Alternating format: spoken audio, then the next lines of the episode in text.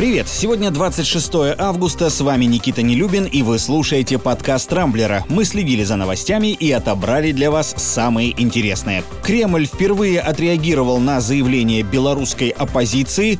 Крым обезвоженный, масштабная засуха может оставить жителей полуострова без питьевой воды. Крупный пожар под Анапой. Туристов массово эвакуируют, причем не бесплатно.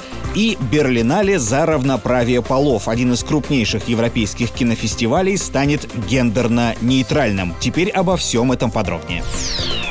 Кремле, кажется, впервые с момента начала протестов в Беларуси отреагировали на заявление представителей оппозиции. Еще на прошлой неделе член Президиума Координационного совета, бывший министр культуры Республики Павел Латушко сообщил о готовности контактировать с Россией и представить свое видение ситуации. И вот накануне пресс-секретарь Владимира Путина Дмитрий Песков заявил, что официальная Москва только приветствует такой настрой оппозиции. В Беларуси это уже расценили как готовность Кремля при необходимости начать начать диалог с новой властью. Однако не стоит забывать о том, что еще раньше Александр Лукашенко с его слов заручился всесторонней, а следовательно и военной поддержкой со стороны России. Так что я на месте сторонников Тихановской поделил бы сказанное Песковым как минимум на два.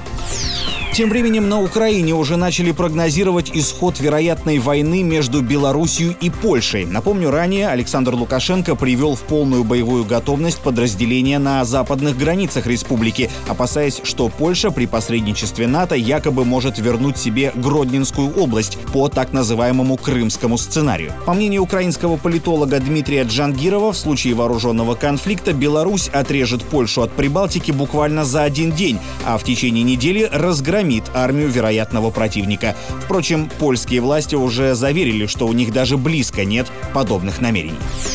Еще одна новость, которую активно обсуждают пользователи Рамблера, это без преувеличения бедственная ситуация в Крыму. На полуострове сильнейшая за последние несколько лет засуха, из-за которой десятки тысяч местных жителей могут полностью остаться без питьевой воды. Например, в Симферополе уже перешли на ограниченный график водоснабжения. Горячую и холодную воду дают буквально по часам. Угроза нависла и над курортными городами Алуштой, Феодосией, Судаком и Керчью. Ситуация усугубляется еще двумя важными факторами это перекрытый Украиной Северокрымский канал, по которому вода на полуостров шла до 2014 года, а также изношенные водопроводные системы, из-за которых возникают масштабные утечки. Между тем, в Госдуме уже заявили, что Крым имеет законное право получать Днепровскую воду и готов отстоять его в международных инстанциях.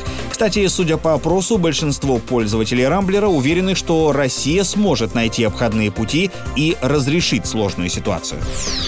Еще одно масштабное стихийное бедствие разразилось под Анапой в районе поселков Большой и Малый Утриш. Неподалеку от них расположен уникальный реликтовый заповедник, в котором два дня назад начался пожар. Огнем уничтожено уже больше сотни гектаров леса, на борьбу со стихией брошены катера и авиация, а с территории массово эвакуировали около тысячи туристов. Однако, как это часто бывает в подобных ситуациях, находятся те, кто готов нажиться на чужой беде. Например, как минимум один капитан брал с людей деньги деньги, чтобы вывести их из опасной зоны на своем катере. Теперь его подозревают в незаконном предпринимательстве. В общем, кому война, а кому мать родна.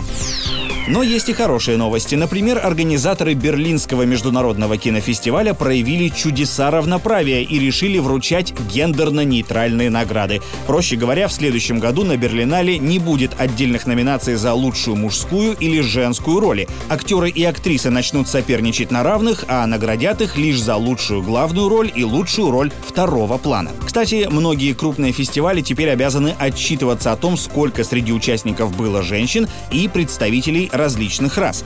Например, прошлый Берлинале критиковали за то, что в программе из 18 фильмов только 6 сняли режиссеры-женщины. Напомню, следующий Берлинский кинофестиваль пройдет в феврале 2021 года.